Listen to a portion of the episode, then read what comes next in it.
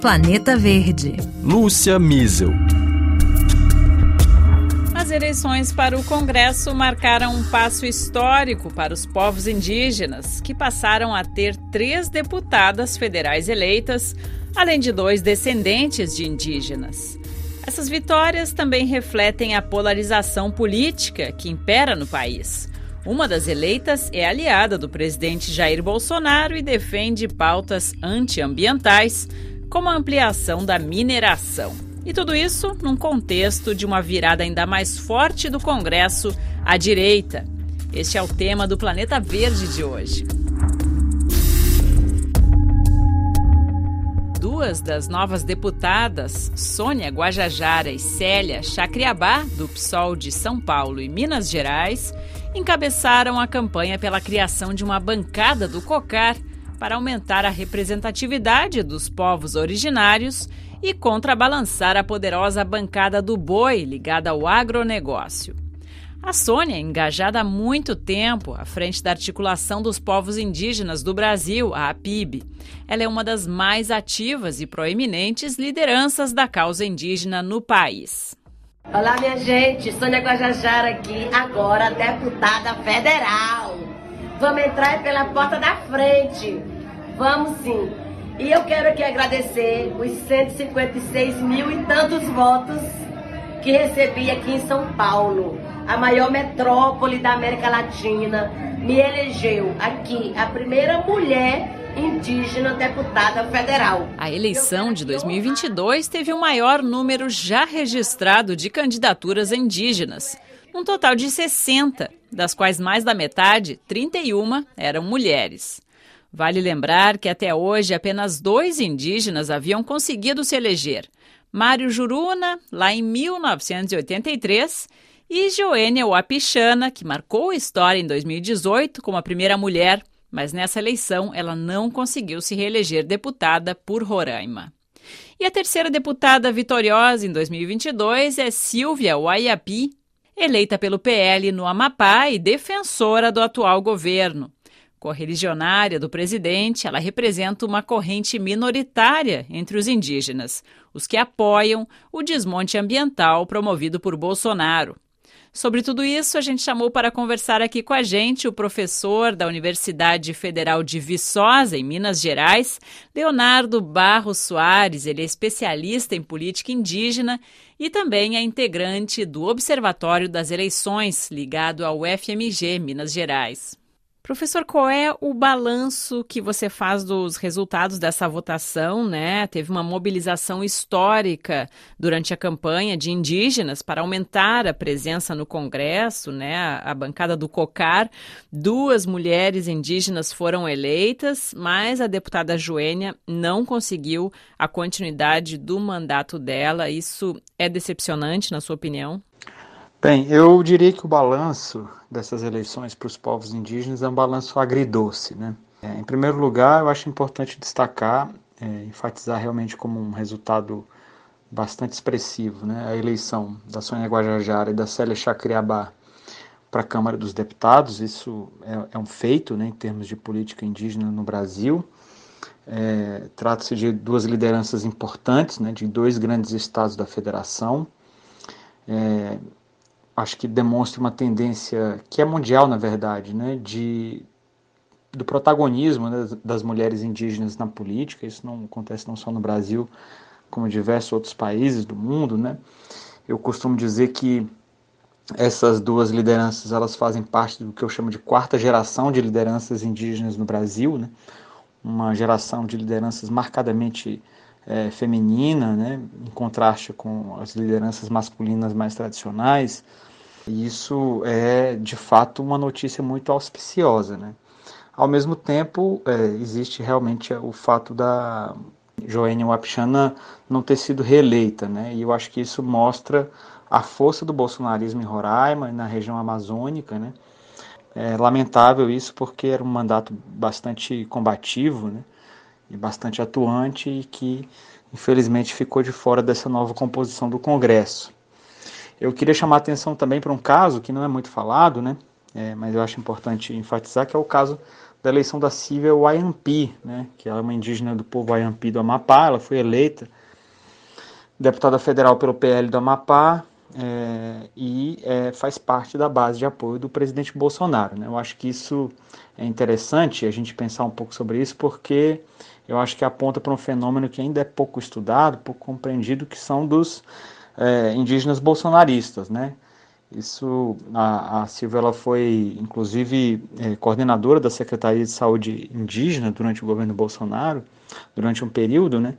E acho que isso aponta para uma realidade que os analistas e os próprios povos indígenas vão ter que se deparar e debater com mais vigor né, nos próximos anos. Professor, então eu queria convidá-lo, né, para a gente começar por aqui essa reflexão sobre esses indígenas bolsonaristas, né? Durante o primeiro mandato, o presidente não perdeu uma ocasião de se exibir ao lado de indígenas sempre que isso era possível, né? Inclusive viajou para fora do país, acompanhado de indígenas na comitiva.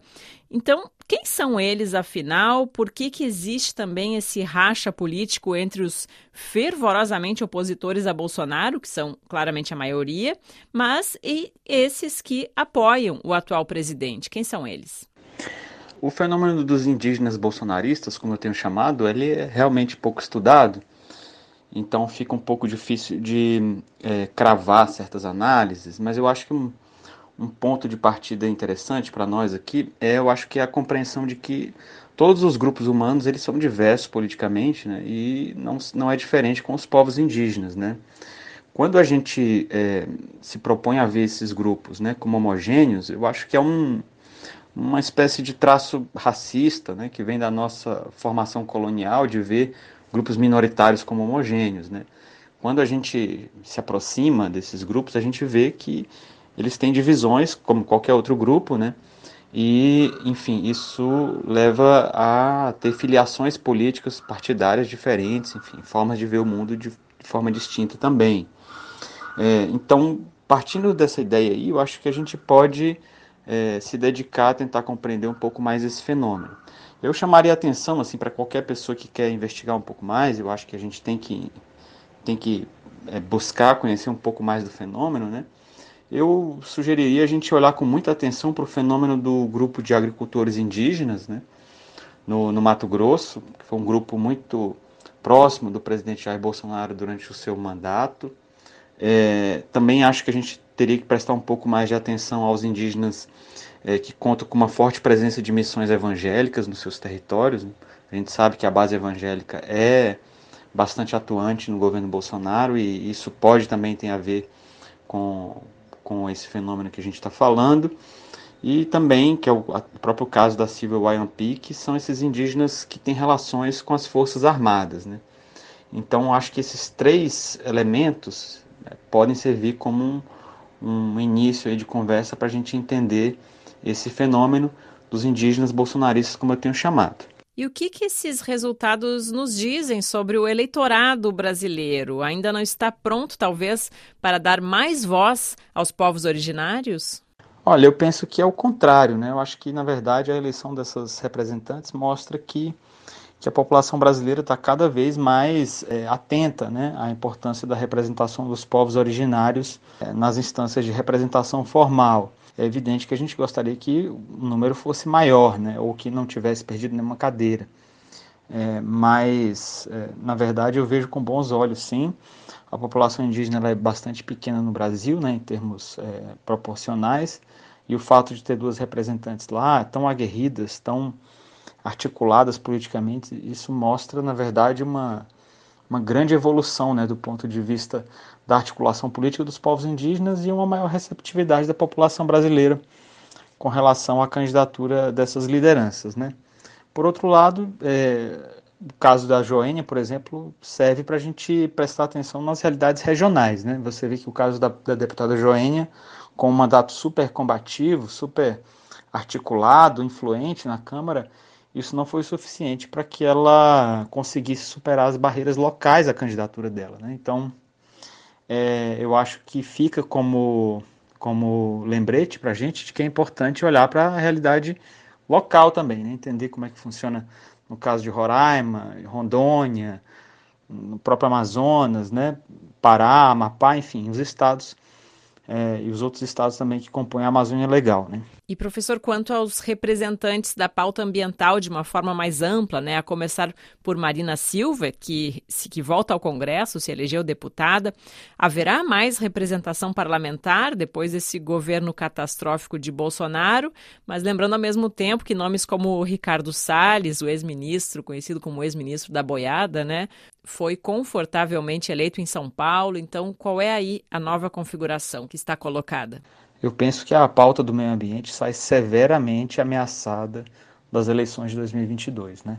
Tanto por um, um aumento expressivo da, da bancada conservadora na Câmara dos Deputados, mas também no Senado, né, que costuma ser um, um, uma arena mais restritiva, né, é, que costuma colocar um certo freio a certas propostas muito destrutivas que vieram da Câmara, é, realmente não é um bom sinal, né? Esse, essa ocupação do, das duas câmaras que compõem o Congresso por parte de uma bancada tão conservadora, né? No meu ponto de vista, o desmatamento, as outras atividades ilícitas, elas foram de certa forma chanceladas, né, pelas urnas. Isso, isso tem que ser uma matéria de reflexão nossa, né, como sociedade, matéria de reflexão do campo da esquerda como um todo, né? Nós temos aí o caso do, do ex-ministro Ricardo Salles, que teve uma votação expressiva em São Paulo, né? É, é bem verdade que a Marina também teve uma votação, mas é, de um modo geral, assim, no fim do dia a balança pendeu mais para uma pauta que no limite é antiambiental, né? Então, é, eu diria que as perspectivas não são nada boas, né? É, digo isso com muito pesar, porque o cenário do meio ambiente durante o governo Bolsonaro foi catastrófico, né? E isso não foi suficiente para alterar a correlação de forças em prol do meio ambiente no Congresso, né? E professor, considerando essa nova configuração do Congresso, né, nesse primeiro turno, o quão difícil vai ser para um eventual governo Lula, né, se ele for eleito, para ele conseguir não só revogar, revogar as leis que ameaçam o meio ambiente, os povos indígenas, mas, sobretudo, fazer o país avançar na direção de mais proteção, mais demarcação e um verdadeiro desenvolvimento sustentável para o país. Com esse Congresso, isso é possível? A minha compreensão é de que o Lula, é, caso eleito, vai ter muita dificuldade de fazer qualquer revogaço, né? não, não somente nessa área ambiental. É claro que após a eleição, a gente sabe que sempre existe a possibilidade de uma atração é, da parte de oposição é, para a situação, o que né, pode tornar essa tarefa um pouco menos difícil. É, de toda forma, eu acho que a, a, principal atuação do executivo, né, caso o Lula seja eleito, sempre pensando nessa possibilidade, eu acho que vai se dar no âmbito da, da competência administrativa mesmo, né, do executivo. O desafio aí, me parece, é recompor a institucionalidade da fiscalização ambiental na Amazônia, é, retomar, né, em outras palavras, eu acho que é retomar a Amazônia para o Estado brasileiro, uma vez que hoje ela está intensamente privatizada por grileiros, narcogarimpeiros, enfim, toda sorte de, de atores é, desenvolvendo atividades ilícitas. Né? O Estado brasileiro precisa retomar a soberania sobre esse território e acho que o Executivo vai ter alguma margem de manobra sobre sobre essa questão, é, mas na arena legislativa eu tenho sérias dúvidas de como que, que é, o governo Lula vai se relacionar com o Congresso é, a ponto de, de impedir um desmantelamento ainda mais profundo do que a gente viu nesses últimos anos. Tá certo, então. Muito obrigada, professor Leonardo Barros Soares, pela sua participação aqui no Planeta Verde. E a gente também vai ficando por aqui, lembrando que um novo episódio vai ao ar toda quinta-feira no site da RFI e nas principais plataformas de streaming. Até a semana que vem.